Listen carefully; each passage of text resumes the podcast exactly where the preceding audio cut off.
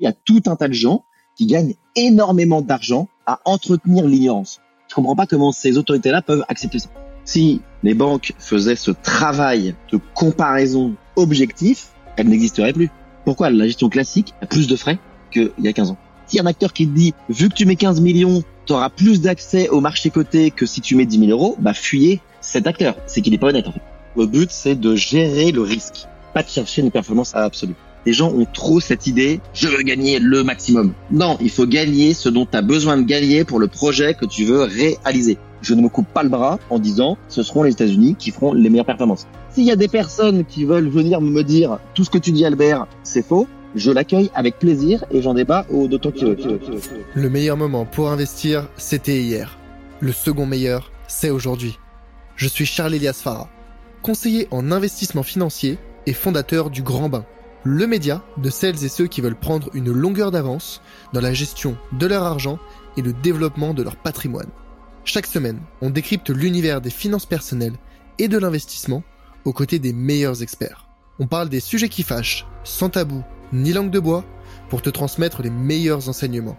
À la fin de chaque épisode, tu repars avec un plan d'action à mettre en place le jour même à la lumière de l'actualité avec un seul but, te constituer le patrimoine de tes rêves et atteindre la liberté financière. Alors prépare de quoi noter, enfile ton maillot et surtout, attention à la vague. Dans ce nouvel épisode du Grand Bain, je reçois Albert Dantoir, directeur de la clientèle privée chez Nalo, une plateforme de conseil et d'investissement en ligne qui propose entre autres de faire de la gestion pilotée. Avec Albert, on avait déjà eu l'occasion d'échanger et on a des idées très convergentes, notamment sur l'importance de démocratiser l'éducation financière.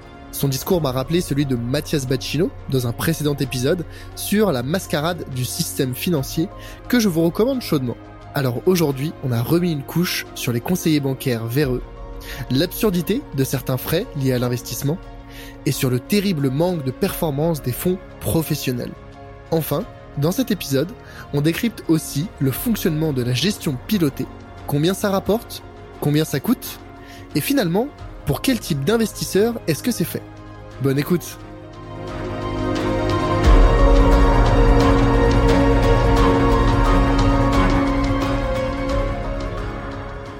Alors pour ceux qui écoutent le podcast depuis euh, un certain temps, vous savez que quand je parle de marché financier, de bourse, je parle majoritairement de gestion passive, à opposer avec la gestion active d'un côté du spectre et la gestion pilotée de l'autre. Pourquoi? Parce que j'ai la conviction que quand on est intéressé par l'investissement et avec un petit peu de formation, on peut gérer efficacement soi-même ses finances. Sauf que je peux tout à fait comprendre que l'investissement, ça n'intéresse pas tout le monde. Soit vous n'avez pas l'intérêt, soit on n'a pas le temps ni l'envie. Auquel cas, il nous reste vraiment deux options. J'exclus euh, de base la gestion active parce que pour moi, c'est vraiment réservé soit à des professionnels ou à une catégorie très très minoritaire de la population. Et donc les deux options qui vous restent quand vous voulez investir, c'est soit vous retournez vers un conseiller, un conseiller bancaire ou un conseiller en gestion de patrimoine, ou bien déléguer complètement la gestion avec de la gestion pilotée et notamment avec des plateformes en ligne. Et donc jusqu'à aujourd'hui, j'ai finalement peu parlé de gestion pilotée. J'ai parlé de gestion active pour euh, dire à quel point c'était réservé à une infime minorité de la population. Mais la gestion pilotée mérite d'être abordée. Et c'est justement le sujet dont je voulais parler avec vous aujourd'hui et dont je voulais parler avec Albert, Albert Dantoir de euh, Nalo. Salut Albert. Salut Charlie. Alors, Albert, euh, déjà très brièvement, est-ce que tu peux un petit peu te présenter, expliquer, expliquer en quelques mots ce qu'est Nalo? Oui, euh, bien sûr. Euh, alors, euh, tout d'abord, merci beaucoup de m'accueillir dans ton podcast. Quand tu m'as proposé d'intervenir, j'ai évidemment tout de suite dit oui. Alors, mon parcours assez simple finalement dans cet écosystème. J'ai fait du droit, j'ai été en école de commerce, puis je suis allé en banque privée. Donc, je suis passé par deux banques privées connues ou reconnues de la place de Paris pour ensuite arriver chez Nalo, et je voudrais donner juste une petite anecdote euh, parce que souvent on me demande comment je suis tombé exactement dans ce métier de gestion privée, euh, gestion patrimoine. On peut donner un peu différents noms. J'ai tout bêtement euh, tapé sur Google pendant mes études de droit parce que j'avais fait un stage en cabinet d'avocat et puis je m'étais aperçu que faire du droit vraiment, enfin faire une seule matière toute la journée, ça m'intéressait pas trop. Et j'aimais bien aussi tout ce qui était un peu économie, vie économique. Et j'ai tapé sur euh, Google euh, métier droit plus économie. C'est véridique. Hein et je suis tombé sur la gestion patrimoine, métier que je ne connaissais pas.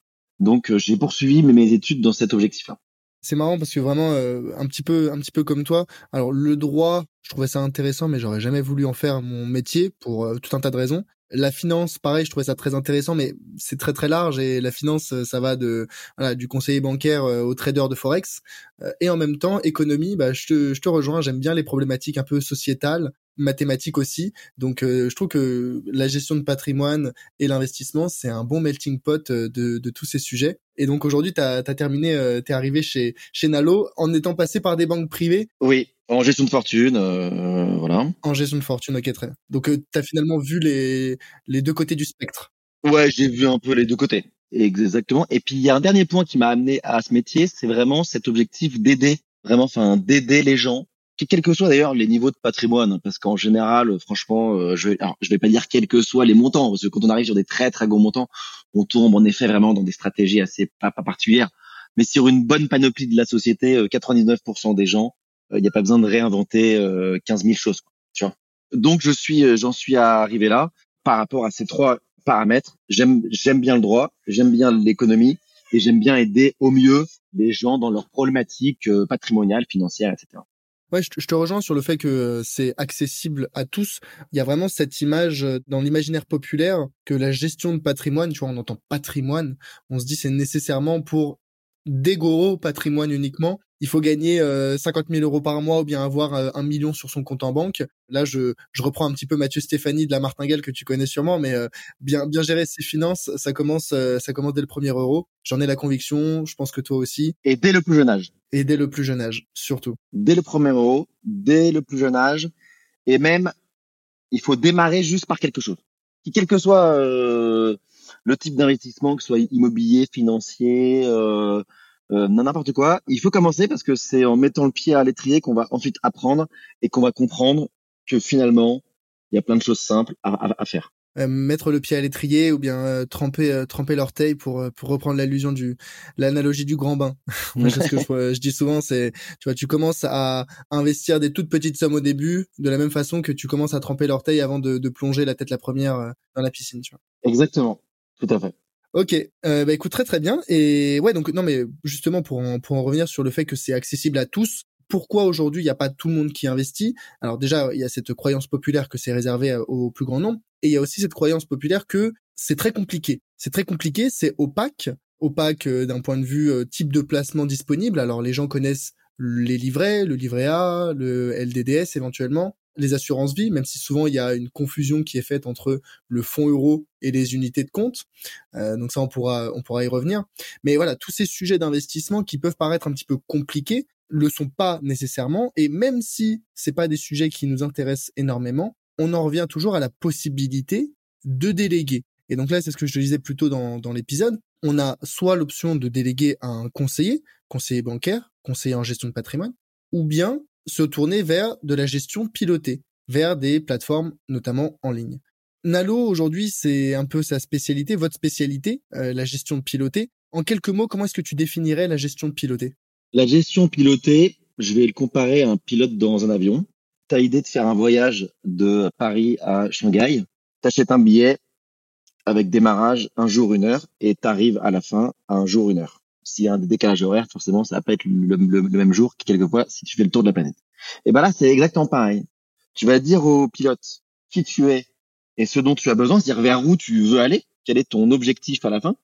Et lui, il va piloter pendant ce temps-là jusqu'à le bon atterrissage à la, à la fin. Et il va te faire atterrir en douceur pour réaliser, tu vois, comme tu réalises le voyage que tu as voulu faire, et ben là, tu vas réaliser le projet que tu prévu d'effectuer grâce à l'investissement que tu as fait. Donc c'est vraiment donner simplement à un pilote différents paramètres pour le voyage que tu as besoin de faire et pour un bon atterrissage à la fin. Alors, quand on veut déléguer sa, gestion, euh, là, pour reprendre un peu ton analogie de l'avion, on est en classe éco ou on est en classe business ou il y a une première ou c'est quoi un peu la différence selon le patrimoine?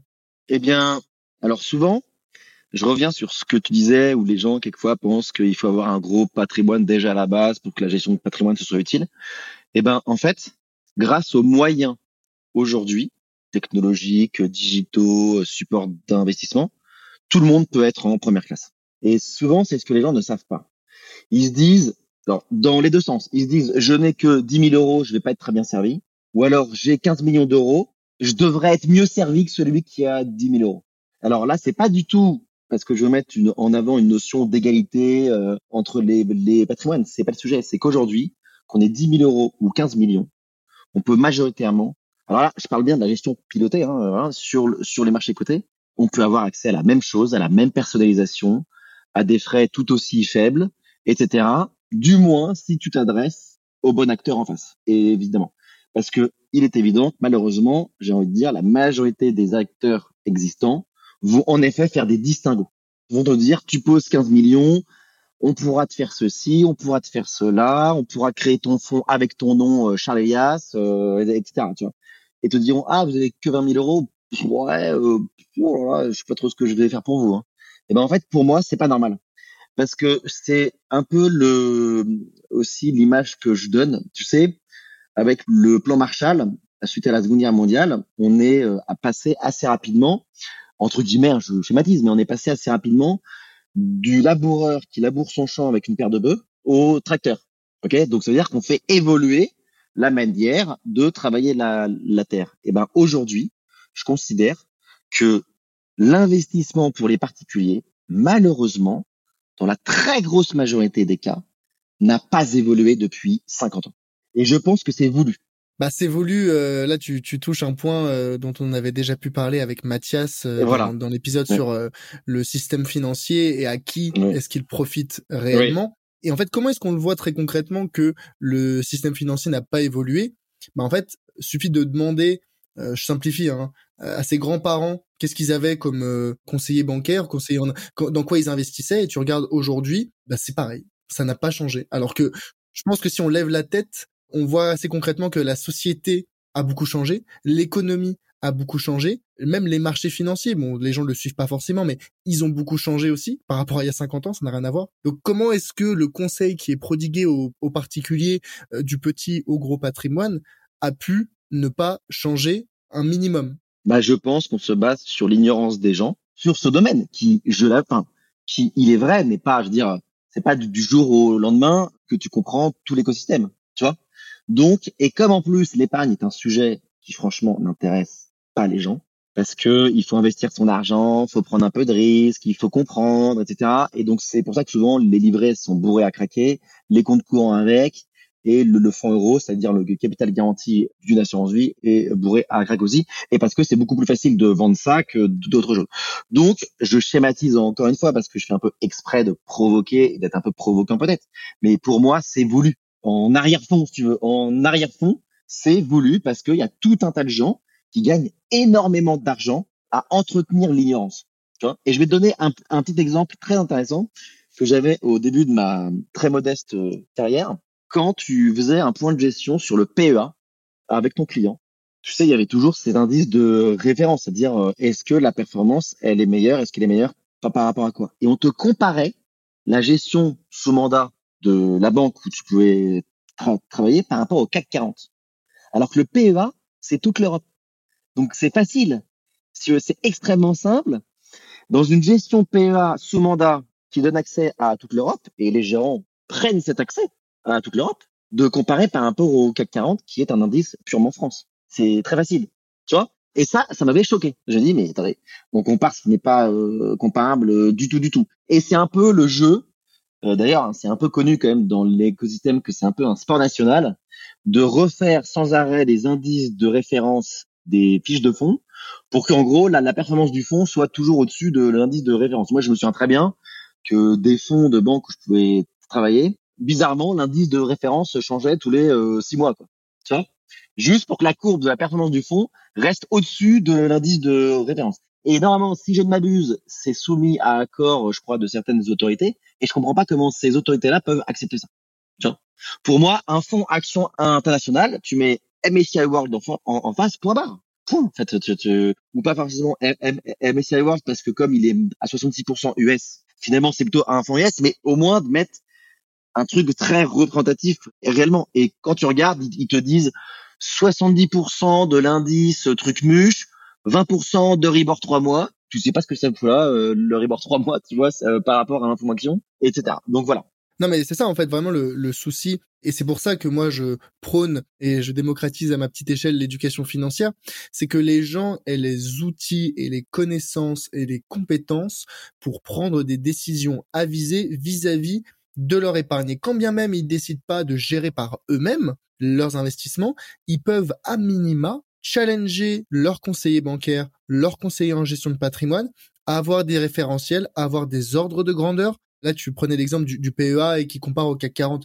Je le vois, mais un nombre de fois incalculable sur... Encore aujourd'hui encore aujourd'hui, t'en vois. Mais bien sûr, alors c'est pas nécessairement sur le PEA, mais c'est par exemple sur des contrats d'assurance vie où justement j'ai des clients dans mon activité de gestion de patrimoine qui ne connaissent même pas déjà de un la performance de leur euh, contrat. Quand ils la demandent à leur euh, conseiller bancaire, ils prennent des, même pas des indices classiques de référence, enfin des, ils manipulent les chiffres pour que euh, la performance du fonds ne semble pas si dégueulasse. Et je vais reprendre un exemple moi qui m'est arrivé. J'étais à un, à un événement banque privée d'une d'une banque française assez connue et ils présentaient justement que c'était fin 2022 les résultats de l'année. Sauf que tu t'en doutes bien, ils n'ont pas parlé de la performance de tous les fonds.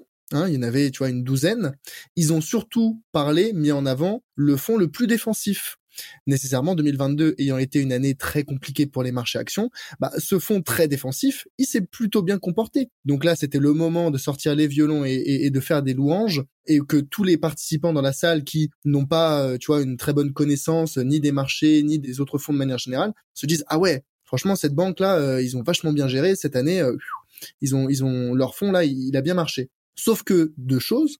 Un, les résultats de ce fonds les années précédentes, ils, étaient comment en 2021 quand les marchés ont fait plus 30% Ah bah là, il y avait plus personne. Et au-delà de comparer par rapport euh, à l'état des marchés, net de frais, et parce que c'est souvent ça le souci des banques privées ou bien de manière générale de tous les fonds d'investissement euh, actifs, c'est les frais associés qui rognent la performance. Et donc, ils se euh, vantaient d'avoir euh, une performance à, euh, je sais plus moi, 2,5% ou 3. Et euh, je me souviens être allé voir le conseiller en fin de session justement pour aller le challenger. Il était mal tombé le type. Euh, il avait vraiment pas de chance. Et donc j'étais allé le challenger en fin de session et en fait je lui demandais tout simplement, oui mais donc il me, il me donnait la performance de ces différents fonds. Ok, je disais très bien. Et moi ironiquement presque le sourire en, en coin, je disais ah c'est c'est net de frais. Et là le type a bégayé, mais comme j'ai rarement vu quelqu'un bégayer, et en fait, tu, tu, vois que les types ne sont pas habitués à ce qu'on les challenge. Moi, je les challengeais par rapport, oui, mais d'accord, mais si vous comparez avec un, un MSCI World, avec un S&P 500, avec avec d'autres indices, oui, mais nous, on n'y touche pas trop. Je dis, oui, mais tu vois, ça, c'est typique du biais de familiarité. Alors je dis au-delà du côté compétence parce que voilà, euh, ils ont ils peuvent avoir une politique d'investissement dans le fond qui fait que ils se concentrent sur des valeurs européennes, voire même peut-être françaises, ils ont le droit. Ils ont le droit complètement mais il faut toujours comparer avec le reste de l'univers qui est accessible aujourd'hui. Je dis pas, hein, il y a quelques dizaines d'années, c'était peut-être beaucoup plus compliqué d'investir, à l'international. Aujourd'hui, c'est plus le cas. Et donc, faut comparer ce qui est comparable. Et ça, c'est un biais dont énormément de Français sont euh, victimes. C'est le biais de familiarité, de dire, bah, la bourse, pour énormément de Français, pour énormément de particuliers, c'est le CAC 40. Et naturellement, parce que les gens qui connaissent pas trop, euh, ils se disent, bah, j'entends parler de la bourse, j'entends parler du CAC 40. Sauf que quand tu regardes la performance et la volatilité, donc finalement les deux critères un peu de référence sur un, sur un indice, et bah, tu te rends compte que le CAC 40 par rapport au S&P 500 qui est la bourse américaine ou le MSCI World qui est le marché action à l'échelle mondiale, à l'échelle internationale, le CAC 40 est un moins performant, deux plus volatile. Mais oui, bah, c'est ce qu'on appelle le rendement risque. Euh, point barre. Euh, plus t'es concentré, plus le risque est, forcément important. Mais n'oublie pas que si les banques faisaient ce travail de comparaison objectif, elles n'existeraient plus, sauf pour faire du crédit et pour avoir des comptes courants. Elles auraient plus de gestion d'actifs ou alors elles seraient intermédiaires pour aller acheter des ETF. J'en veux pour preuve, parce que j'aime pas balancer comme ça en l'air euh, ce genre de phrase, j'en veux pour preuve l'étude Spiva, que tu connais euh, peut-être, pour les auditeurs qui ne connaissent pas, Spiva, ça veut dire Standard Poor's. Tout le monde connaît cette agence de notation. Indices VS Active, donc IVA. Et en fait, depuis 2002, à chaque fin de semestre, ils prennent l'état de la gestion active du monde entier. C'est très intéressant parce que c'est assez précis et même sur des pays précis, genre euh, euh, Portugal, Mexique. Enfin, c'est c'est pas que euh, Europe États-Unis et, et, Chine quoi. Et ils comparent la performance des fonds axés sur ces zones géographiques. Ils le comparent aux indices et aux vrais indices, hein, pas des faux indices, enfin pas des vrais faux indices qui sont pas des, des points de comparaison honnêtes. Eh bien, 95% des gérants de fonds actifs, il faut oser le dire, c'est pas grave, c'est un fait. C'est pas pour ça que ces gérants ils sont idiots. C'est juste qu'en fait, c'est pas possible de faire mieux que les indices de marché. Donc 95% des gérants actifs dans des fonds d'investissement de marché coté, hein, je précise de marché coté, ne font pas mieux que les indices de référence. Et les 5% restants, on pourrait se dire, OK, c'est qui? Comme ça, je vais les suivre. Enfin, j'ai investi dedans. Et eh ben, chaque année, ça change. Donc, on peut pas, en fait. Euh, et il est en plus établi que beaucoup de ces gérants qui certaines années peuvent faire mieux que leur, leur indice de référence, finalement, c'est souvent sur un coup de chance. Ils sont eux-mêmes pas vraiment capables de dire pourquoi est-ce qu'ils ont fait mieux. Et il y a un fonds très connu de la place qui, une année, a fait, euh, mais genre, une performance euh, positive ou là où tout le monde avait fait du très gros négatif, ils avaient fait un petit peu de positif et une année vraiment atroce. Hein. Eh ben, ils ont fait toute leur collecte ensuite sur cette année-là. Alors que toutes les autres années, ils, ont été moins bons. Et d'ailleurs, plusieurs années après, le fonds a décollecté. Tu vois? Donc, il faut vraiment faire attention à ça. En fait, il faut être objectif, regarder des chiffres précis. Et si les analyses démontrent que, ben, il faut tirer une conclusion. Et si la conclusion, c'est que aujourd'hui, en 2023, les gérants actifs d'OPCVM, on va dire euh, large, tu vois, ils sont pas meilleurs que les indices, et ben c'est pas grave, c'est un fait. Voilà, qu'est-ce que tu veux que je te dise? Moi, j'ai souvent, je, leur dis à ces gérants-là, je leur dis, mais allez dans des trucs de niche. Faites un fonds biotech, euh, faites un fonds, euh, je sais pas quoi, enfin tu vois. Mais arrêtez avec vos, vos, fonds actions US. Arrêtez, vous faites moins moins bien que le que le S&P 500. Je veux dire, euh, mais tous, en fait, à un moment, bon, voilà. Donc, on n'est plus, en effet, aux années, on va dire 60, 70, peut-être même 80, où l'information était un truc de niche, tu vois où euh, tout un tas de choses, en effet, les gérants pouvaient savoir avant un autre qu'il il se passait telle ou telle chose sur une boîte. Aujourd'hui, je donne l'exemple flagrant d'il y a, je crois, deux ans ou trois ans, je me souviens plus, le général iranien qui avait été flingué par les États-Unis avec un drone, l'information, dans les minutes suivantes, avait fait le tour du monde. Il y a 20 ans, ça aurait été classé confidentiel, euh, tu vois, personne l'aurait su, etc. Aujourd'hui, en fait, tout le monde sait tout au même moment. Et les, les marchés cotés, c'est une histoire d'information, de rapidité, etc. Donc, sans vouloir faire tout le podcast sur, sur ce sujet, bien avoir conscience que les choses, elles évoluent.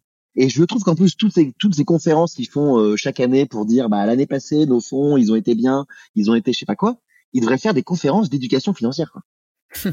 ça serait oui mais non. Bah non là tu oui mais non, non mais tu, je, sais bien je, sais bien que ça jouerait contre eux. Parce que t'imagines en sortie de session euh, t'as tous les, tous les tous les particuliers qui disent bah attendez mais du coup là euh, l'année dernière ce que vous nous avez raconté c'est des c'est des conneries. Ah bah là tous les clients se barrent. Non mais tous les clients se barrent donc ils le font pas. Mais mais je dis si c'est si ça avait été voilà euh, si à vouloir faire bien il faudrait faire des conférences d'éducation financière avec ça et pareil pareil sur les frais. Quand un écran plat, il y a 15 euh, ans, coûtait plus cher qu'aujourd'hui. Eh ben, je comprends pas pourquoi la gestion financière, enfin, la, gestion quoi, euh, classique, hein, je parle pas des trucs euh, très très spécifiques qui pourraient justifier de frais un peu plus importants, mais pourquoi la gestion classique, elle, elle a plus de frais qu'il y a 15 ans? Ouais, ouais, complètement, complètement. Je comprends pas. Alors que la technologie, etc., permet de réduire les coûts, le digital aussi, et, etc. Tu vois, une autre aberration. Raison pour, pour laquelle, donc j'en suis arrivé euh, chez Nalo pour tout un tas de raisons euh, qu'on a un peu exposé là. Euh, voilà. Et encore une fois, notre objectif, hein, je souligne, notre objectif n'est absolument pas de bâcher ou de taper ou quoi que ce soit sur tel ou tel acteur. On fait un constat, un pur constat. Et s'il y a des personnes qui veulent venir me dire tout ce que tu dis Albert, c'est faux, je l'accueille avec plaisir et j'en débat d'autant que. Mais là, le constat aujourd'hui, il est quand même celui-ci. Non mais tu vois, moi quand je moi qui parle beaucoup sur LinkedIn, qui poste euh, tous les jours et qui est déjà évoqué ces sujets justement de gestion active, euh, ce qui sous-performe les indices de référence, j'ai rarement tu vois, des personnes qui viennent euh, me contredire dans les commentaires ou qui viennent débattre. je suis d'accord. Bizarrement, hein, là, il y a plus, il y a plus grand monde. À fait. Pareil pour moi. Mais non, mais voilà. Et, là où on pourrait éventuellement se rassurer, même si finalement c'est plus euh, triste qu'autre chose, c'est que que ce soit un petit patrimoine ou un gros patrimoine, les performances de la gestion active sont tout aussi mauvaises. Et ça, c'est un autre point que tu vois, moi j'avais vu justement quand je suis allé à l'événement banque privée, c'est que euh, il y a cette croyance de parce que on a un gros patrimoine, parce que les contrats sur lesquels on va investir ont, des, minimums de montants, derrière la performance sera meilleure. Or, c'est rarement, pour ne pas dire jamais, le cas. C'est pas parce que votre contrat a un montant minimum d'investissement que la performance sera meilleure. Pas du tout. Oui.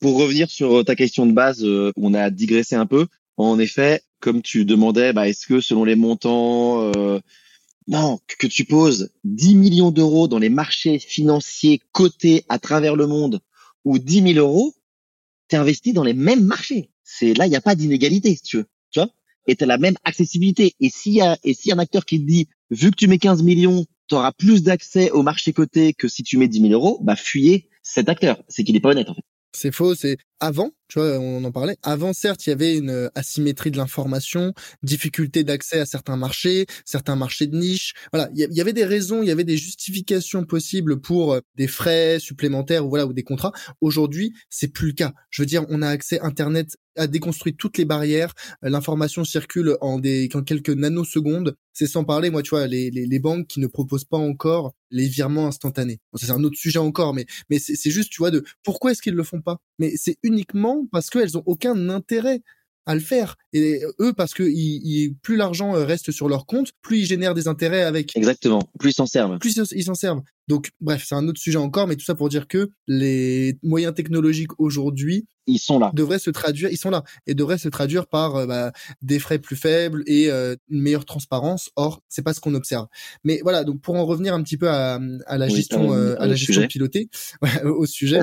moi, tu vois, la première chose que je fais, dans mon activité de gestion de patrimoine, la première étape du process d'accompagnement, c'est ce que j'appelle une session de discovery. Discovery, c'est une discussion d'environ une heure, voire parfois une heure et demie, pendant laquelle on va échanger sur les objectifs du client et on va définir son profil d'investisseur. Les objectifs, c'est est-ce qu'on investit à long terme, pourquoi, pour euh, préparer un achat, pour les enfants, pour euh, la retraite, pour voilà.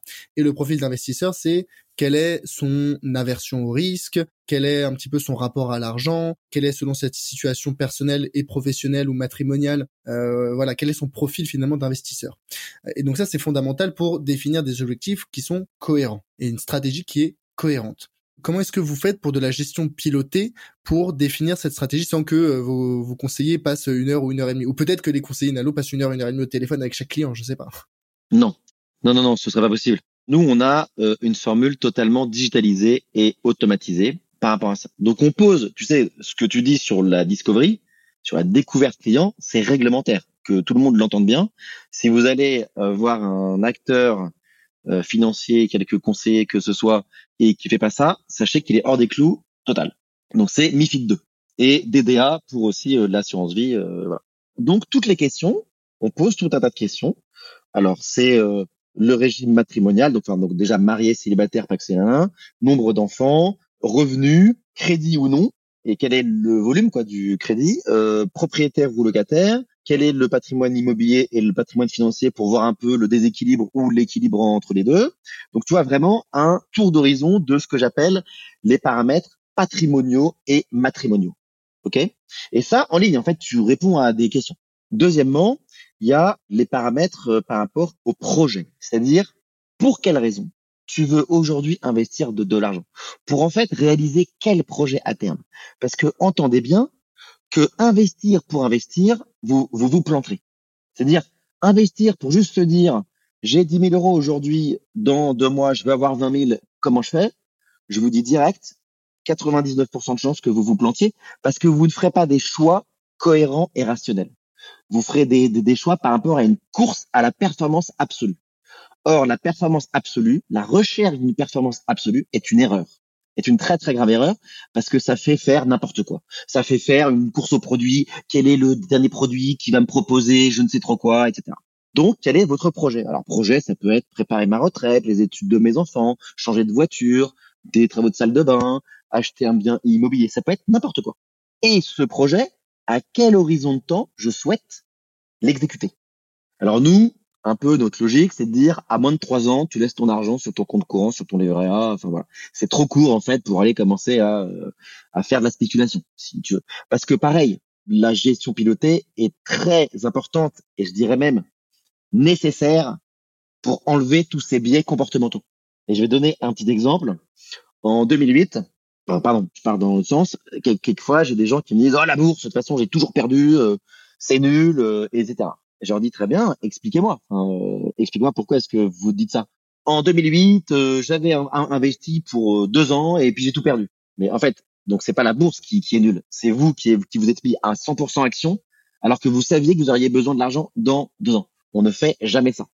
Donc, tu vois un peu les trois grands euh, paramètres importants pour bien préparer sa gestion pilotée, les paramètres patrimoniaux et matrimoniaux, le projet et l'horizon de temps.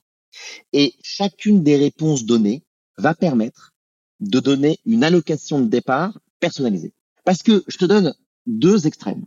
Deux personnes, l'une qui gagne 30 000 euros par an, même âge, ok, même âge, je pas, 40 ans, 30 000 euros par an pour l'une, et l'autre gagne 200 000 euros par an. Pour le même projet, sur le même horizon de temps, t'as pas la même allocation.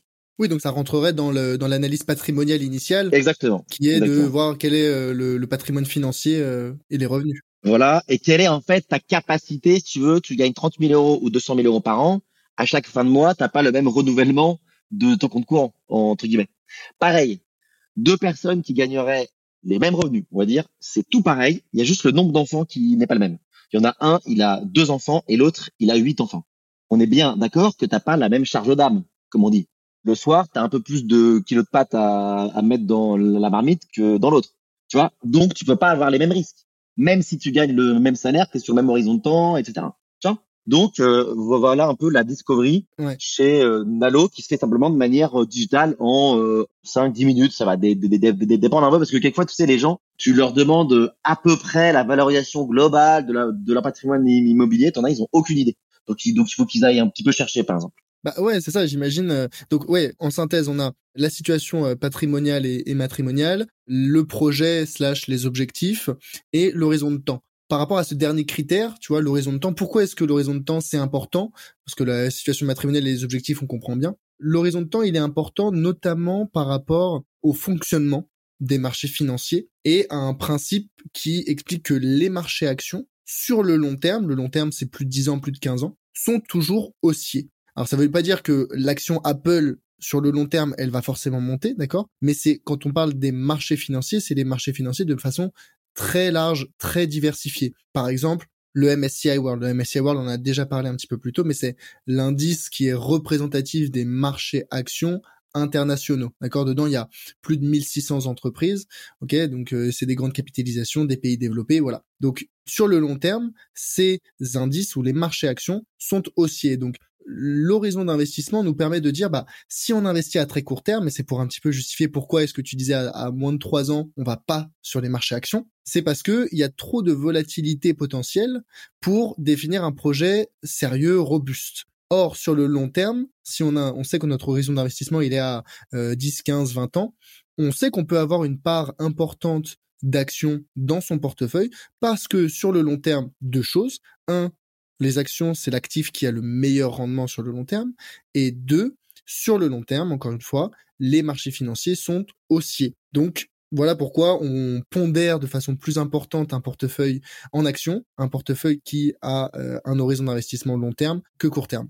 Et j'ajoute un point qui est que je reviens sur l'histoire de performance absolue.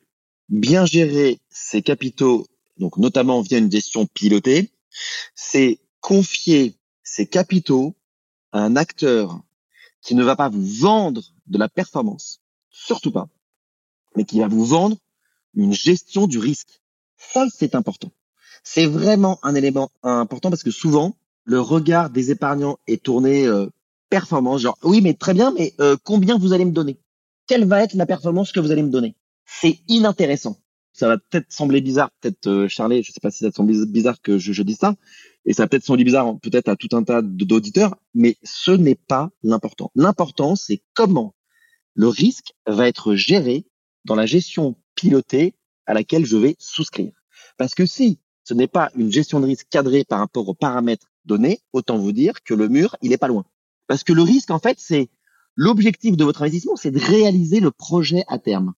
Donc on est bien d'accord que c'est pas forcément de faire euh, plus 300% en 5 euh, ans. C'est de pouvoir réaliser le projet à terme. Et si quand tu arrives au bout de ton horizon de temps, le risque n'a pas été bien géré par rapport à cet horizon? Je reprends le, sur le paramètre horizon parce que comme tu disais, on a bien compris l'aspect projet et l'aspect euh, situation patrimoniale, les matrimoniales.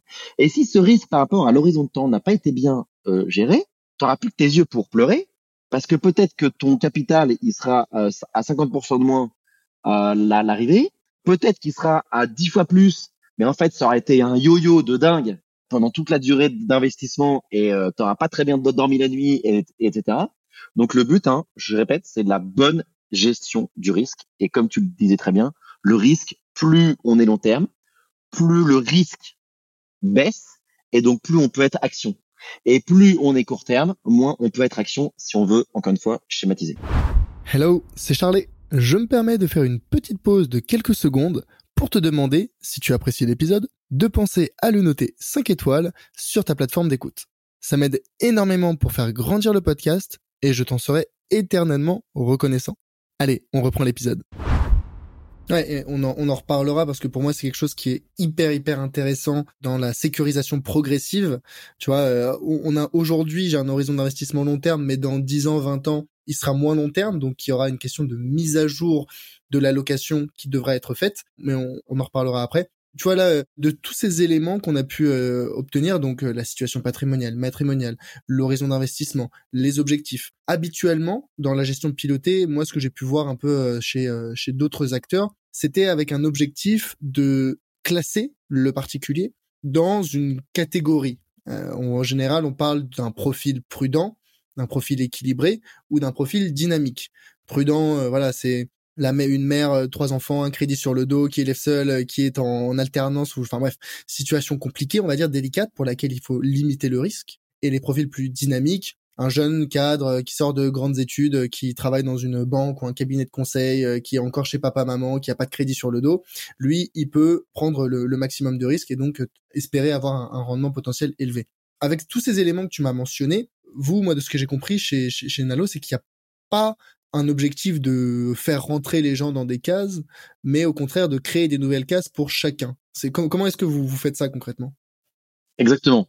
Alors tu vois, j'aime bien ton mot case parce que c'est exactement représentatif de, on va dire, la très grosse majorité des systèmes de gestion. Alors pourquoi est-ce qu'il existe des cases? Premièrement, c'est beaucoup plus facile à vendre trois cases que 3000 euh, cases. Ok? C'est-à-dire que ton interlocuteur en face, l'épargnant qui a grande majorité euh, n'y connaît pas grand, chose et c'est normal, on peut pas tout connaître. Bon, bah il se dira bah oui, euh, moi je suis plutôt prudent. Ok, mais en fait en réalité il n'en il sait rien. Ou je suis plutôt dynamique ou équilibré. Donc tu rentres dans un système de cases. Et pour reprendre l'exemple de, de, tout à l'heure, c'est que par exemple le, moi et un autre qui aurait le, le même âge et un peu le même genre de projet, tu vois, et un peu le même horizon de temps, hop, on serait dans la même case. Alors qu'on n'a pas les mêmes revenus, on n'a pas les mêmes crédits sur le dos, on n'a pas, euh, tu vois, en fait, on a plein de choses qui sont très très différentes. Et nous, en fait, grâce à un bête arbre décisionnel, au fur et à mesure que tu réponds à des questions, finalement, première question, quel est ton âge? 40 ans. Bon, bah là, tu vas être parmi des milliers de clients chez nous. Deuxième question, marié ou célibataire? Bon, bah là, déjà, que tu choisisses l'un l'un ou l'autre, tu vois, tu réduis le, le, le spectre, etc., etc., le nombre d'enfants, crédit, vient. Et à la fin, tu arrives à une allocation personnalisée parce que tu auras raconté ta vie. Et nous, en fait, on ne demande pas aux gens de rentrer dans des cases préexistantes. Chaque nouvelle personne crée sa nouvelle case à lui, chez nous. Tu vois, c'est c'est pas la même chose, hein, c'est pas la même lecture. Et la lecture qu'on a est donc une lecture totalement personnalisé. Et quand j'emploie ce mot personnalisé, en fait, il faudrait trouver presque un autre mot aujourd'hui parce que je trouve qu'il est galvaudé aujourd'hui. On a l'impression que toutes les gestions sont personnalisées alors que c'est complètement faux. Mais en tout cas, c'est une personnalisation euh, extrêmement claire, extrêmement précise. On a des milliers et des milliers de clients, et ben on a des milliers des, des milliers d'allocations. Et si il y a certains clients qui ont la même allocation ou la même gestion pendant un temps donné, c'est pas qu'on les met dans une case similaire, c'est que leurs paramètres à chacun d'eux à ce moment-là est similaire. Mmh Tu vois ce que je veux dire? Ouais, et ça et ça peut évoluer avec le temps. Et ça évolue avec le temps. Et, et le but, c'est que ça se personnalise tout le temps. C'est que toi, tu vas arriver dans ton espace client, tu vas dire ah bah en fait euh, finalement euh, ce projet-là il existe plus, c'est un autre, ou alors j'ai doublé de salaire, ou alors j'ai deux enfants en plus parce que j'ai eu des jumeaux, etc. Tu vas l'inscrire dans ton espace client et automatiquement ça va ou non, selon le nouveau paramètre que tu vas donner, changer telle ou telle allocation. Ouais, parce que ça, tu vois, c'est un, un point. Alors, et c'est encore. Bon, je voulais garder le, le, sujet pour euh, plus tard, mais ça revient au sujet de la sécurisation progressive. Et tu vois, là où euh, moi j'ai, enfin, tu vois, j'ai des clients. Euh, ça fait pas très longtemps que que j'exerce, mais je sais que voilà, dans quelques années, bah, mes clients auront des nouveaux projets de vie. Bon, Nalo n'existe pas depuis des, décennies non plus, mais est-ce que les gens prennent l'initiative? Parce qu'en fait, j'imagine, tu vois, je me projette un peu. Ok, je suis client, euh, je suis client chez vous. J'ai mon ma situation soit patrimoniale, matrimoniale. J'ai eu des enfants, j'ai eu une augmentation, ou bien au contraire, j'ai été licencié. Est-ce que les gens font vraiment euh, la démarche de mettre à jour leur contrat ou, ou pour l'instant vous observez que les gens ils définissent un projet, une situation et ensuite ils laissent couler? Alors en effet, on n'existe pas depuis des décennies, on existe depuis cinq ans. Donc on a un petit peu de recul maintenant. Tu sais qu'il y a une obligation réglementaire où chaque année, on est censé demander aux gens de mettre à jour leurs informations. Et eh bien nous, alors déjà, premièrement, bah, chaque année, on leur demande, à date anniversaire en fait de leur euh, contrat, on leur envoie un mail et une petite euh, pop-up euh, dans leur espace client s'ils se connectent à leur espace client en disant bonjour, la mise à jour annuelle, est-ce que vos revenus correspondent toujours à ce que vous gagnez aujourd'hui? Est-ce que vos projets sont toujours ceux que vous aviez en tête, les horizons, etc. Donc déjà, première chose, on leur euh, donne la possibilité mécaniquement et automatiquement chaque année de bien vérifier. Deuxièmement, ils ont tout à fait accès, même s'il y a tout un tas de choses qui sont automatisées, ils ont accès à des conseillers. S'il y en a qui disent ah bah oui c'est vrai qu'il faudrait peut-être que je mette à jour, mais bon euh, je sais pas trop comment, euh, sur quelle lecture il faut que je fasse ça, donc ils peuvent nous contacter, téléphone, chat, visio. Et après évidemment ça ce serait mentir et je pense que tout le monde le saurait si je disais que tous les clients mettaient à jour systématiquement dès qu'il y a un changement dans leur vie. C'est sûr que non. Premièrement, parce que je pense que depuis quelques années, toi, nous et d'autres, on est un peu dans un système d'évangélisation et de démocratisation de tout ça. Donc, il faut que les gens prennent l'habitude à ah, j'ai un changement de vie. Non seulement faut que j'aille mettre à jour mes investissements, mais peut-être mon assurance habitation et peut-être mon. En fait, en vrai, dès que tu as un gros changement dans ta vie, il faut faire un récap de tous tes trucs. Hein, en fait, euh, comme quand je sais pas, euh, tu as un enfant en plus et ta voiture elle est trop petite, bon bah tu vas acheter une autre, une autre voiture. Mais ça, c'est plus facile à y penser parce que sinon de toute façon tu peux pas. T'es contraint, quoi. Mais c'est vrai que souvent on pense pas à faire un petit récap dès qu'il y a des gros changements. Mais en effet, c'est important. On est proactif dessus. Après, si tous nos clients le font ou pas, c'est sûr que non. Ouais. Et donc justement, donc ça nous emmène euh, à ce sujet finalement de de la sécurisation progressive. Donc l'idée est que aujourd'hui à un instant T, j'ai besoin ou je souhaite investir, je définis mon profil d'investisseur, objectif, euh, situation patrimoniale, horizon d'investissement. J'ai donc une certaine allocation à un instant T. Comme on l'a vu, plus l'horizon d'investissement est long terme, plus on a un profil dynamique, plus le poids des actions, d'accord, qui est la classe d'actifs la plus performante mais aussi la plus volatile, plus le poids de ces actions sera important dans notre portefeuille, plus avec le temps mon profil va se diriger vers euh, équilibré puis prudent, donc mon horizon d'investissement va diminuer, plus je vais je dois réduire le poids des actions dans mon portefeuille. Comment est-ce que vous, vous, faites ça euh, concrètement?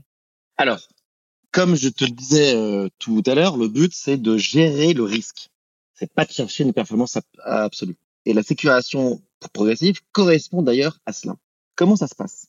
Lorsque tu définis un projet à réaliser à terme, la question, c'est selon tel ou tel projet, la sortie de l'argent va être soit one shot, genre j'achète un bien immobilier, je prends tout l'argent que j'avais dans le projet achat immobilier parce que ça va être mon apport euh, souvent. Et l'exemple en face contradictoire, c'est la retraite. Tu arrives à la retraite, tu vas picorer dans ton capital pendant quelquefois 20 ans ou 30 ans pour ceux qui décèdent dans des âges euh, beaucoup plus avancés. Les plus chanceux. voilà. Donc tu comprends bien que la sécurisation progressive ne peut pas se faire, si je prends ces deux exemples, hein, ne peut pas se faire de la même manière. Pour l'achat immobilier, plus tu arrives à la fin de ton horizon de temps plus tu vas avoir quasiment zéro action en fait. C'est-à-dire à l'année, euh, si tu es sur 10 ans, à la neuvième, dixième année, tu vas avoir très très peu d'action. Qui fait que s'il y a un problème 2008, euh, 2020, euh, enfin 2020, euh, première partie, etc., ou, d'autres années très très mauvaises, il bah, n'y a pas de problème. Toi, de toute façon, tu as quasiment plus d'action, voire zéro. Donc ton projet, tu peux le réaliser, il n'y a pas de problème. Ta retraite, À 65 ans, évidemment, il faut être investi avec moins de risques qu'à 45 ans, parce qu'à 45 ans, tu peux encore avoir des hausses de euh, salaire, par exemple, et puis tu es un peu plus jeune, voilà. Alors qu'à la retraite, bon bah clairement, ton ta, retraite, ça va être la même hein, pendant les 20 à 30 années à, venir. Mais il faut que tu aies encore une partie risque pour rémunérer ton capital sur les 20 ou 30 prochaines années, vu que tu ne sors pas tout ton capital directement. Donc tu vois, il y a une notion de comment l'argent est sorti à la fin. Ça, c'est un premier paramètre. Mais tu vois, justement, pour euh, pourquoi Parce que on peut se demander, mais pourquoi je retirerais pas tout d'un coup? Tu disais, bah pour faire fructifier. Bah oui, mais en fait, il y a deux choses. Il y a à la fois pour continuer à générer un petit peu de rendement, parce que bah euh, on espère vivre encore euh, après le début de la retraite 5, 10, 15, 20 ans, plus, voire plus. Et il y a aussi l'autre côté, donc c'est un générer un peu du rendement et deux éviter ou limiter l'impact de l'inflation. Parce que c'est surtout ça, encore une fois. Pourquoi est-ce qu'on investit? C'est certes pour générer du rendement et aussi, entre autres, pour battre, pour battre l'inflation. Pas, pas perdre en valeur. De ne pas perdre en valeur. Euh, Exactement, euh, en pouvoir d'achat. Et cette sécurisation, elle est donc fixée par rapport au type de projet et par rapport à son horizon. Tu as bien compris qu'il y avait les deux aspects. Mais même si, par exemple, tu mets études d'enfant, bah en fait euh, tu vas dépenser ton argent pendant 5 6 ans ou peut-être 10 ans parce que quelquefois tu peux avoir des, des enfants qui font de longues études. Donc euh, tu vois, c'est pas forcément euh, donc c'est vraiment par rapport au type de projet, par rapport à l'horizon de temps. Et alors souvent les gens te disent oui, mais si je mets en place la sécurisation progressive, ça veut dire que mon hypothèse de rendement annuel sur tout mon investissement va être moindre que si je le mettais pas. Fine. Eh ben, on en revient au même problème de, que tout à l'heure, qui est de dire, mais vous n'êtes pas là pour faire du rendement, vous êtes là pour atteindre vos objectifs. Voilà, exactement. Et quand il y a des personnes quelquefois qui nous disent mais attendez, sécurisation progressive, ça veut dire que euh, à un moment, je vais avoir moins d'actions et si c'est comme par hasard sur une bonne année action, et oui, comme par hasard, mais sauf que le, hasard, moi je compte pas sur le hasard, tu vois. Je, je compte sur, je reviens toujours, la gestion du risque. Et ça, je pense que c'est quelque chose qu'il faudra euh, rabâcher parce que euh, il y a trop. Et puis en plus, les gens ont trop cette idée euh, je veux gagner le maximum. Non, il faut gagner ce dont tu as besoin de gagner pour le projet que tu veux réaliser. Si tu as envie de faire du training spéculatif, fais-le, mais sur une toute petite partie. Voilà. Ouais, c'est ça, ça. Tu vois, ça m'arrive souvent d'avoir des clients qui viennent vers moi en me disant oui, mais du coup là, le contrat, c'est quoi l'objectif de rendement? Je dis mais le problème, c'est que alors, attendez, euh, je sors ma boule de cristal. Ah merde, je l'ai oublié à la maison, désolé. c'est ça. Je peux pas prédire, d'accord. Les marchés financiers, c'est intrinsèquement volatile.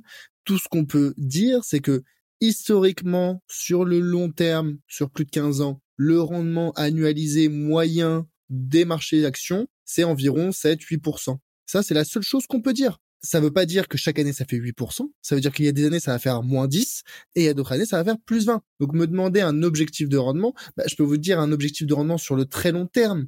Mais euh, encore une fois, je ce qui s'est passé avant ne prédira pas euh, nécessairement ce qui va arriver à l'avenir.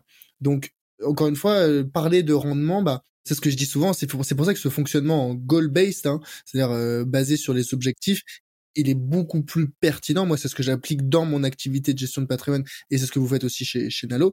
C'est beaucoup plus pertinent parce que voilà, c'est malheureusement, on a cette image de euh, ah, la bourse, c'est pour faire du rendement. Non. Euh, la bourse, c'est pour gérer son patrimoine et pouvoir euh, disposer de son argent quand on en aura besoin, soit pour un one shot, soit sur une rente sur du long terme. Et quand on sert de la bourse pour du pur rendement, dans la majorité des cas, c'est de la déception. Et on accuse la bourse au lieu de s'accuser soi, alors que c'est soi qui est le coupable.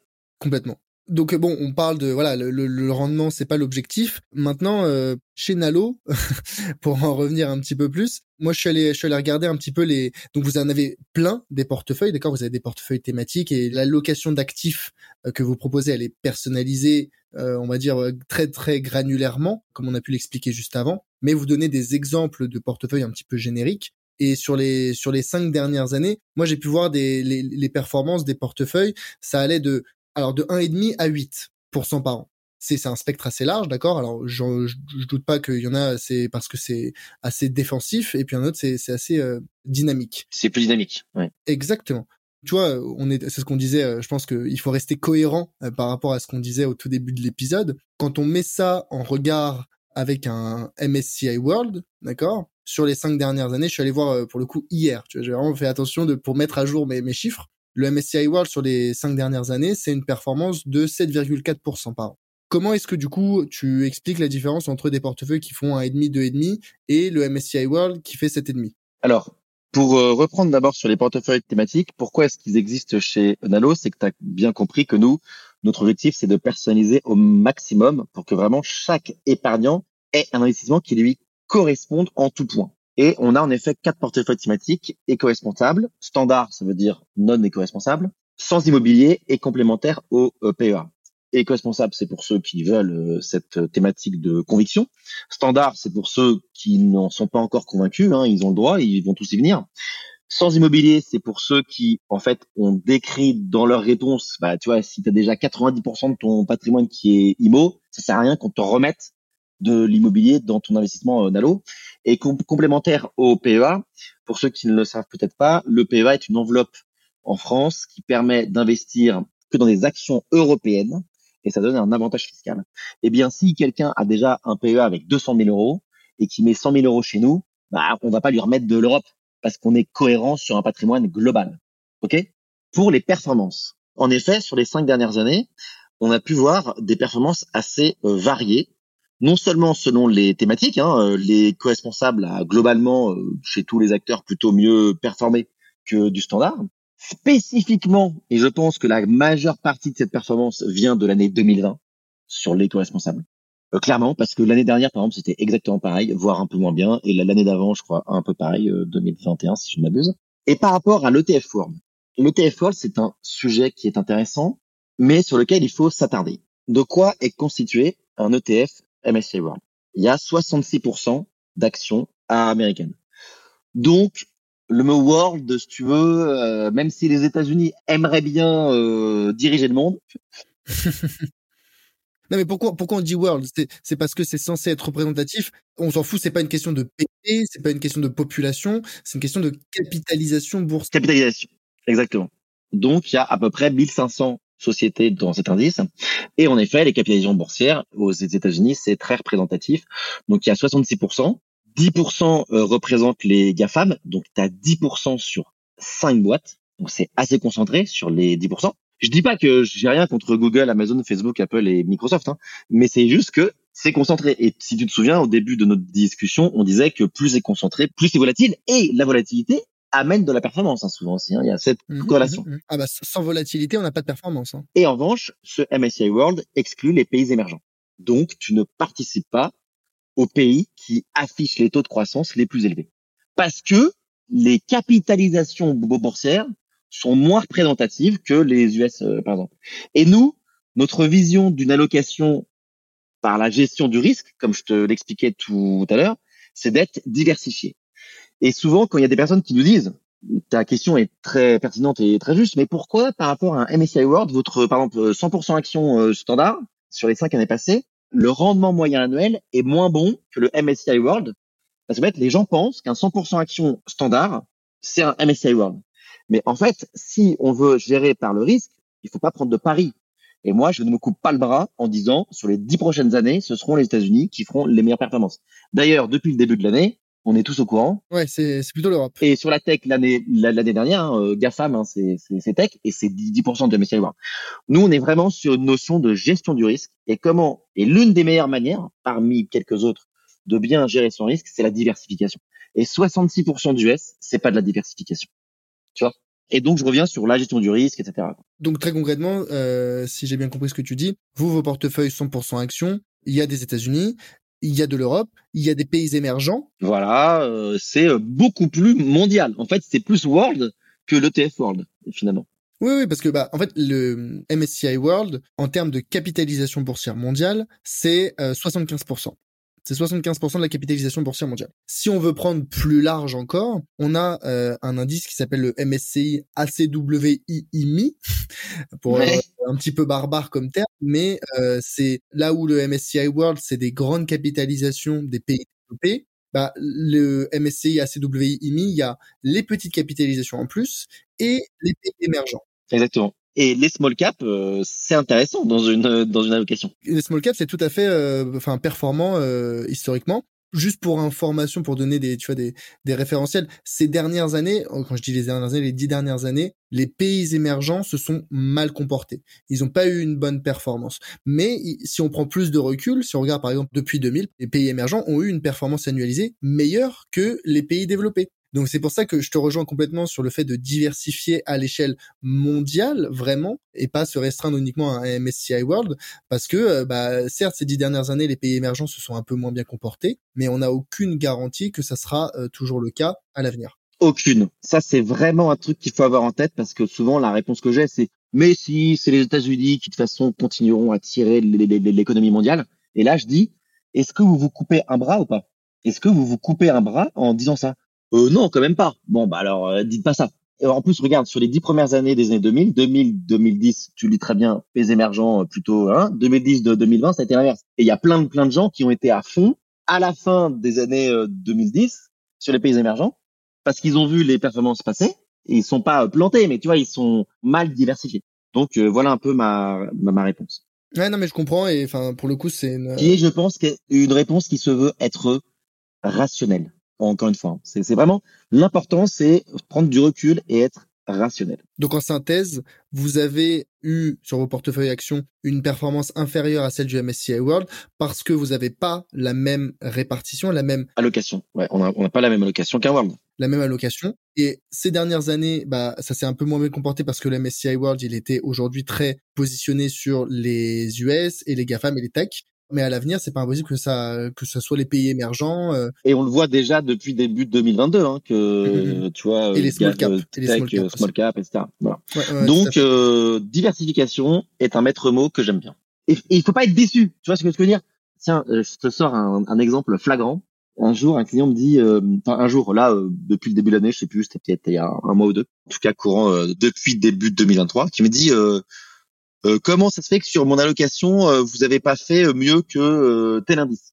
Alors, on trouvera toujours un indice sectoriel ou spécifique qui fera mieux à l'année N qu'une allocation diversifiée. Vous en verrez toujours. Et là, je lui réponds, est-ce que vous savez que l'indice turc a été l'indice le plus performant en 2022 Il a fait 190%.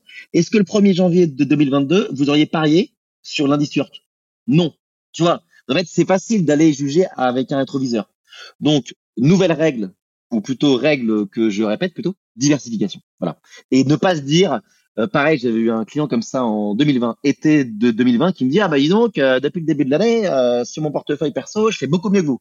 je dis, bah très bien, est-ce que vous pourriez me dire ce que vous avez dans votre portefeuille personnel, qu'on voit si c'est comparable? Il m'a sorti, je sais pas, il avait, par un hasard heureux pour lui, il avait peut-être six ou sept titres et que euh, de, des techs qui avaient vachement performé. Mais je dis, mais monsieur, en fait, vous n'avez pas gagné plus que ce que vous avez gagné chez Nano.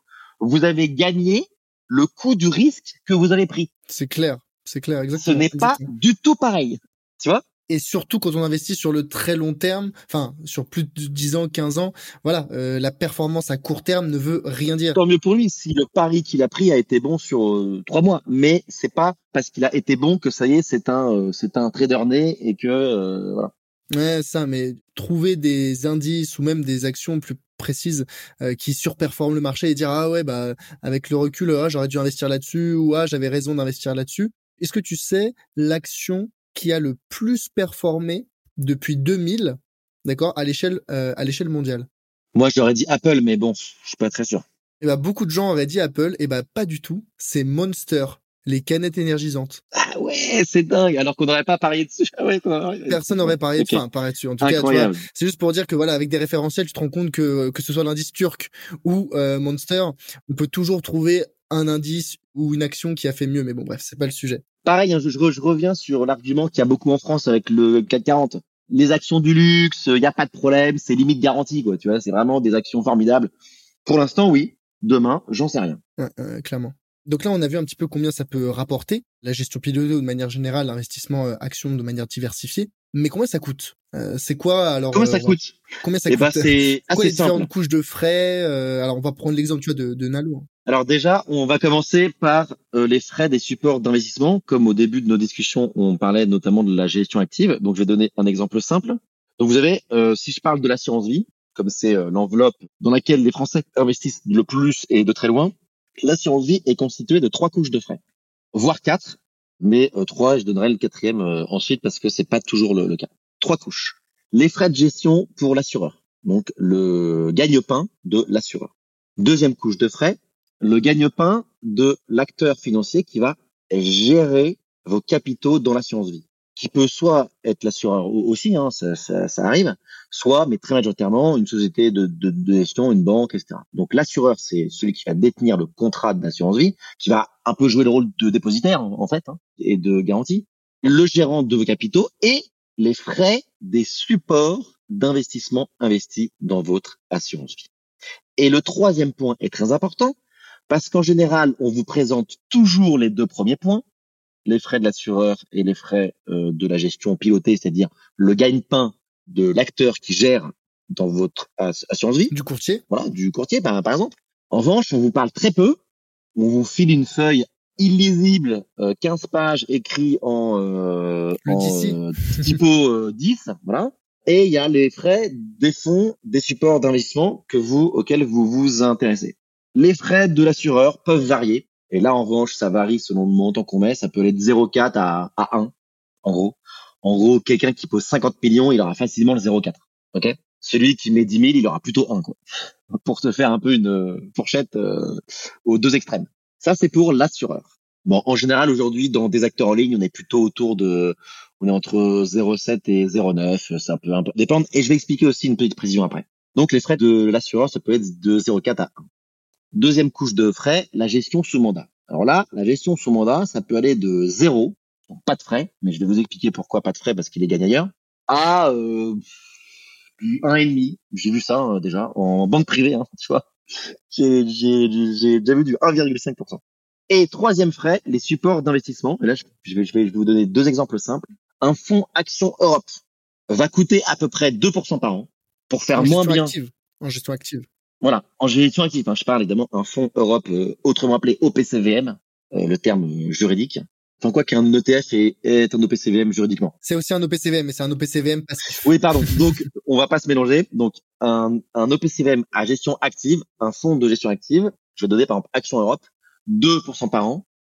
Là où un ETF Eurostock 600 qui vous fait investir sur les 600 plus grosses capitalisations boursières européennes, 0, alors ça dépend de 0,18, 0,19, euh, 0,20, ça va un peu dépendre de la société de, de gestion qui détient le ETF. Donc vous voyez que c'est quand même 10 fois plus cher entre une gestion active et une gestion passive pour que la gestion active performe moins que la gestion passive. Donc il faut, comme on aime dire chez euh, Nalo, les frais, c'est une performance négative avec une probabilité de 100%. tu vois ce que je veux dire?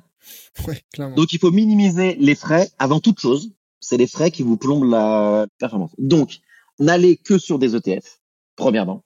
Vous avez bien compris que c'était dix fois moins cher qu'un fonds actif et c'est plus performant. Donc là, je pense que la conclusion, elle est faite maintenant. Il n'y a, pas besoin d'aller euh, faire une thèse sur le sujet à, à vos décision. C'est les ETF pour aller sur les ETF. Et des, des indices larges. Hein. Euh, vous amusez pas forcément des trop sectoriels parce que c'est trop prendre de paris et c'est pas c'est pas dire. Deuxièmement, de l'acteur en ligne, c'est bien parce que comme il y a tout un tas d'économies euh, d'échelle, souvent les frais de l'assureur sur un acteur en ligne sont moindres que à votre banque en bas de chez vous.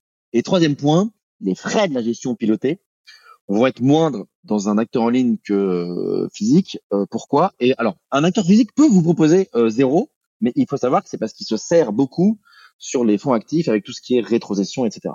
Donc, ça coûte ce que ça doit coûter mais il faut minimiser le coût comme euh, avec les différentes couches que je vous ai données et ne pas oublier qu'il peut y avoir une quatrième couche qui sont euh, les droits d'entrée.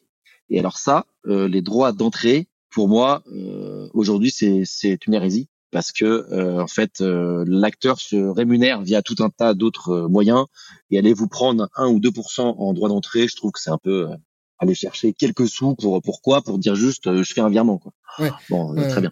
Alors, ça c'est vraiment donc pour la pour la gestion pilotée. Pilotée. ouais, voilà. Voilà. Ce qui justifie entre guillemets donc vous votre rémunération, ce qui justifie tout le travail qui est fait sur un la définition de l'allocation d'actifs et deux la mise à jour de cette allocation d'actifs en fonction de bah, les, des évolutions euh, de vie. Ces deux éléments-là sont justifient les frais de les frais de gestion pilotée qui sont de l'ordre de 0,55. 0,55. Ok. Chez nous, il y a 0,85% pour euh, l'assureur, 0,55 pour euh, Nalo. Donc on arrive à 1,40. Donc c'est écrit dans les CG 1,40. Et ensuite, vous avez les frais des supports des, des ETF, mais en fait, les ETF prélèvent directement dans le fond euh, les, les, les frais. Voilà. Donc on arrive pour une allocation à 100% en unité de compte et 100 fonds euros, on peut aller jusqu'à 1,65. Alors nous, euh, quelquefois on nous dit oui, euh, votre assureur il prend 0,85, pourquoi est-ce que le mien euh, il prend 0,7 Je leur dis bah c'est simple, c'est que le vôtre c'est des OPCVM qui sont introduits dans votre contrat d'assurance vie et l'assureur il gagne 0,7 plus les rétrocessions sur les OPCVM. Donc en fait il gagne 1,7 parce que souvent les rétrocessions c'est la moitié des, des frais du truc. Alors que nous il gagne 0,85 point barre parce que les ETF pour ceux qui ne savent pas ne versent pas de rétrocession. Ouais, exactement. Donc je donne cette précision parce que quelquefois les gens ne savent pas. Mais c'est pour ça que c'est très peu euh, mis en avant justement par les conseillers euh, bah oui, parce qu'ils bah ils touchent rien ou très peu. Donc euh, ils touchent beaucoup moins en tout cas qu'avec des OPCVM actifs. Il faut pas euh, oublier que lorsque un acteur baisse ses frais, souvent il les regagne par ailleurs. Faut pas croire que les, les gens ont une charité particulière à votre égard. je vois, je vois. Très bien. Non mais on est on est d'accord. Donc en somme, tu vois là, si je reprends un petit peu toute notre discussion et tout ce dont on a on a pu parler, euh, alors au début vraiment voilà parler de l'hérésie euh, des conseillers bancaires ou en tout cas de, du manque d'éducation financière qui pénalise énormément les Français dans leur prise de décision et leurs échanges et leur communication avec le CGP, le conseiller bancaire, leur conseiller en investissement, peu importe. Donc euh, derrière, l'important c'est que on ait ces ordres de grandeur, tu vois, sur le rendement de la bourse, sur les frais qui sont censés être pratiqués et que finalement une bonne stratégie pour un particulier bah ça sera jamais la même pour euh, un autre euh, pour son voisin même si euh, initialement on peut avoir une une image de, de profil similaire donc une stratégie d'investissement pertinente ça se définit selon le projet la situation patrimoniale et matrimoniale et l'horizon d'investissement ok?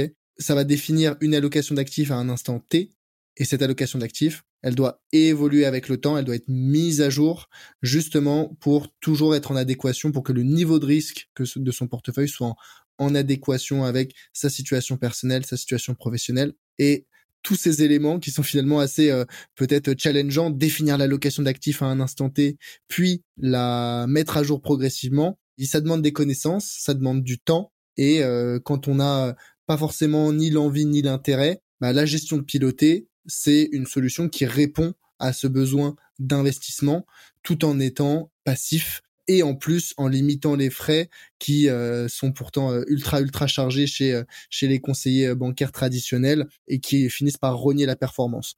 Donc la, la gestion pilotée, tu vois, moi c'est vraiment ce que j'en retiens. Très bon moyen d'investir de manière diversifiée, intelligente. On limite les frais et en plus, avec la sécurisation progressive, on s'assure que l'allocation est toujours en adéquation avec son besoin et sa situation.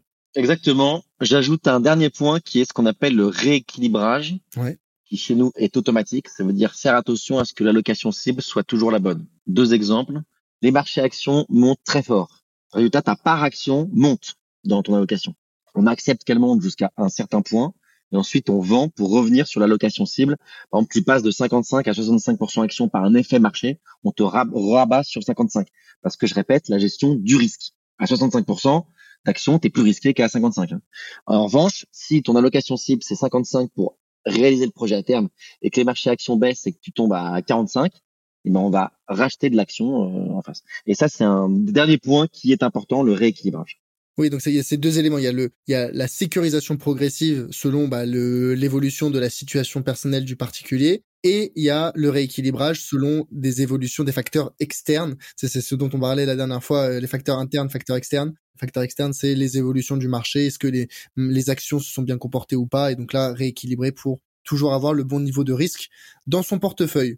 Albert, ça fait déjà plus plus d'une heure, une heure et quart qu'on discute. C'est passionnant. Il y a encore peut-être beaucoup beaucoup de choses euh, à dire, mais je, je pense que il est peut-être temps de, de boucler cet épisode. En tout cas, merci beaucoup d'être venu sur le podcast. C'était très très très euh, très très intéressant. Ça faisait écho et je pense que les auditeurs qui avaient entendu cet épisode vont s'en rendre compte. Ça faisait écho à l'épisode avec Mathias Bacchino où on a parlé du système financier et à qui il profite réellement. Donc si vous l'avez pas encore entendu, je vous invite à aller écouter cet épisode. Et si l'épisode d'aujourd'hui vous a plu, vous y retrouverez certains éléments et certaines additions de Mathias qui a beaucoup de choses à dire euh, sur le sujet. Albert, si on souhaite te contacter ou si on souhaite contacter Nalo, euh, comment est-ce qu'on fait? Très simple, vous allez sur nalo.fr et vous avez tout un tas de moyens.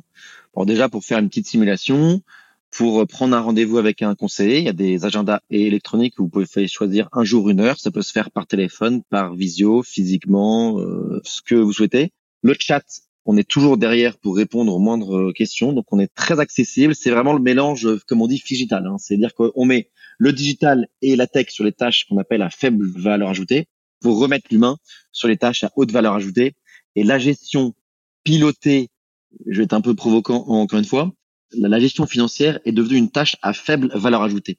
Il n'y a plus besoin d'une armée de gérants, d'analystes, de je sais pas quoi, payer une fortune tu peux gérer des milliards avec euh, quelques algos, quelques ETF, comme on l'a expliqué depuis le début de la conversation.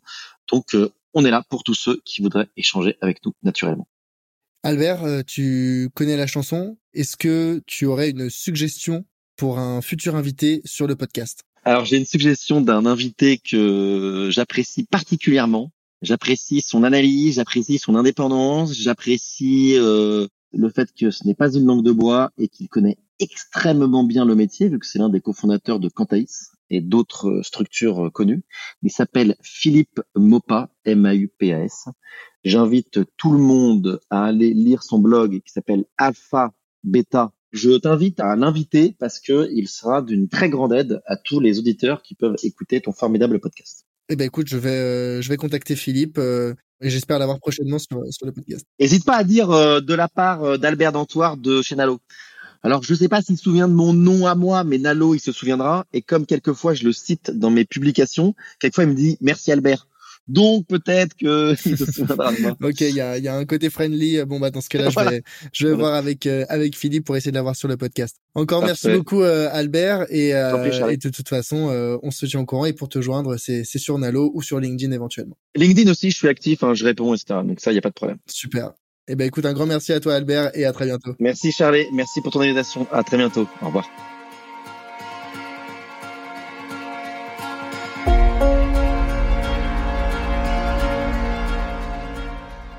Merci d'avoir suivi cet épisode jusqu'au bout. Si le podcast t'a plu, pense à le noter 5 étoiles sur ta plateforme d'écoute. Je suis preneur de tout feedback, que ce soit sur les thèmes à aborder ou sur les personnes à inviter sur le podcast. Donc si tu as une remarque, critique ou suggestion, tu peux me joindre facilement sur LinkedIn. C'est Charles Elias Farah, Charles-Elias E-L-I-A-S, Farah F-A-R-A-H. À bientôt!